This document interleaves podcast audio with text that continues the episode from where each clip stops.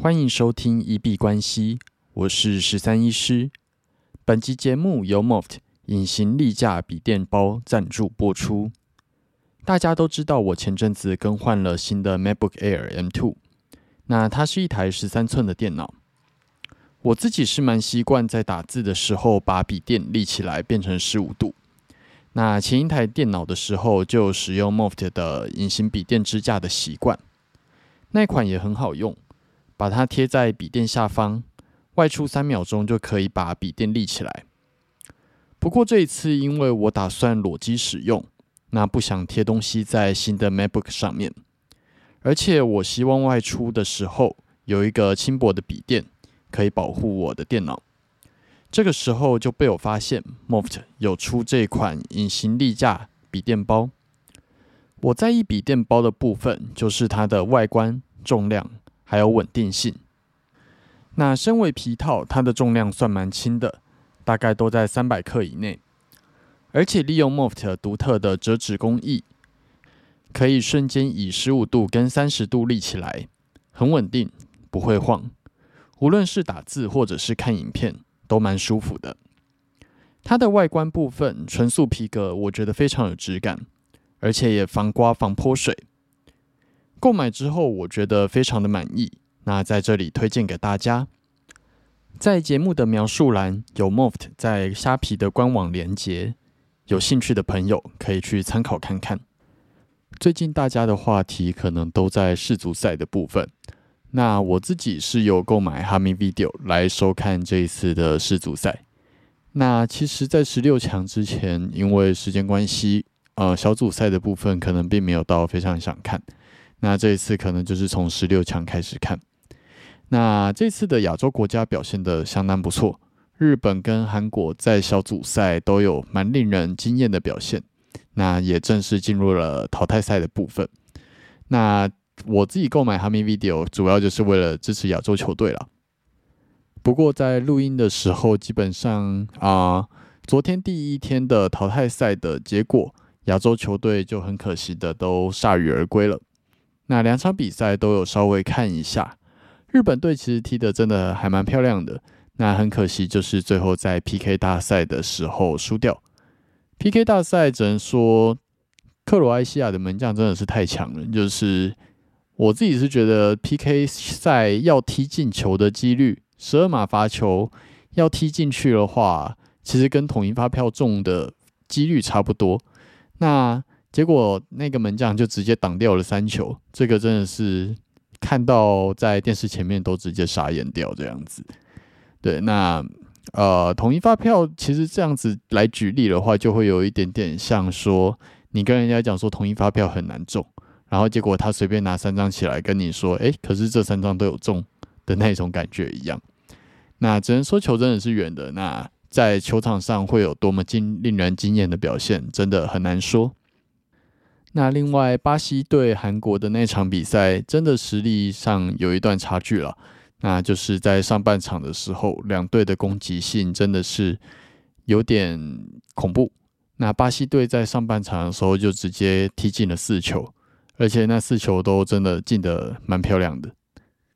对，那就是蛮可惜的，就是亚洲球队虽然今年踢得很棒，那就是踢进了十六强淘汰赛。但是在十六强第一轮的部分，基本上就是都铩羽而归，那跟八强无缘。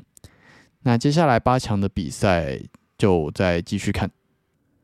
刚刚在录音前刚看完了摩洛哥跟西班牙的比赛，那基本上他们也是前面九十分钟再加上延长赛的三十分钟，全部是零比零收场。那我自己是非常喜欢看 PK 大赛，所以如果有进入 PK 的话，看了都还蛮开心的。那今年的门将真的很厉害，摩洛哥的门将也是西班牙前踢的三球全部都挡下来了，那最后就是直接以三比零获胜。我觉得今年的门将在守 PK 大赛的时候真的很会挡，那真的蛮厉害的。那如果在耳机前的你有去酒吧或者是在家里面看世足赛，都欢迎留言或者寄电子信箱来告诉我你比较支持哪一队，然后目前。对于整个世足赛的想法是什么？那今天币圈比较大的事情，主要应该就是 Wholefin 这个公司也传出了破产的风险。那 Wholefin 它是 Amber Group 的旗下的一个就是品牌。那如果有资产还放在这间公司的，可能要稍微注意一下。今天的最新消息是，他们的客服的 LINE 群组还有 Telegram 的官方交流群都已经被无预警的关闭。那如果这样子关闭的情况下，对于他可能接下来或许要跑路，我们会比较有呃感觉是会去这样子去进行的。那 h o f i n 最主要的话，他之前是表示说他在 FTX 跟 Alameda 是没有做到任何仓位的铺线，但是最近流出来的报告的话，还是有传出说他们其实在里面是有大概六千万美金是被困在 FTX 里面没有办法取出的，所以这起事件如果也爆发的话，它也是 FTX 事件下的另一个余波。那在这样子连环爆的情况下，其实蛮多币圈现在的认知会认为，你只要是一个 CFI 的中心化交易所，可能都不在一个安全的范围内。那目前有任何的资产在交易所里面，可能都还是要稍微注意一下。那我们在这里可能也不多做更多的评论，就主要还是等待官方后续的处理跟声明。只是你们如果有对于自己的资产比较有一个保险起见的想法的话，还是会建议先将资产移出到法币或者是冷钱包的部分。那我们来稍微看一下市场的状况。美股 S M P 五百接续昨天跌了一点七九 percent 之后，今天又再度下跌了一点三七 percent。那以日 K 的角度来讲，目前连续吃了两根大黑 K。已经把十二月一号跟十一月三十号出现的大红 K 给全部给吃掉了。那如果没有办法继续站稳这个平台的话，接下来会去挑战三八五八这个呃大红 K 的底部。美股 S M P 五百在录音当下收在三九四二，今天最高点在四千零一，那最低点一度攻到了三千九百四十一。今天总涨跌幅是负一点四 percent。今天开盘接续在昨天收盘的位置，但是在十点半开盘之后，直接往下跌了将近一 percent。在开盘直接往下吃了一根非常大的黑 K。那在后续虽然这个下杀的力道有稍微减缓，但是仍然都是以下杀的黑 K 为一个呈现。那以小时 K 来说，今天基本上就是全部都处在一个下跌的状况。那目前正在挑战平台三千九百四十，能不能站稳，并且重新反弹，开启一波新的多头趋势，或者会直接灌破，直接往下去做行走？我们明天再继续的去做观察。来看一下比特币，比特币今天录音当下收在一万六千九百四十七，最高点来到了一万七千零九十四，那最低点在一万六千八百九十九。今天的涨跌幅是负零点零六 percent。那以日 K 的角度来说，目前收了一个十字线，稍微以一个盘整的状况，稍微做一个休息。那目前还在盘整区间里面，今天并没有太大的波动。那可以观察这个盘整的上下缘来决定接下来自己想要做哪样子的方向。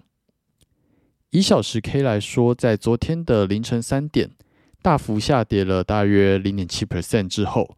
今天基本上都在一万六千九百五、一万七这个位置去做一个上下的盘整，但是高点有越来越低的状况，那低点基本上也没有特别的被关破，那就是呈现一个下降三角的趋势。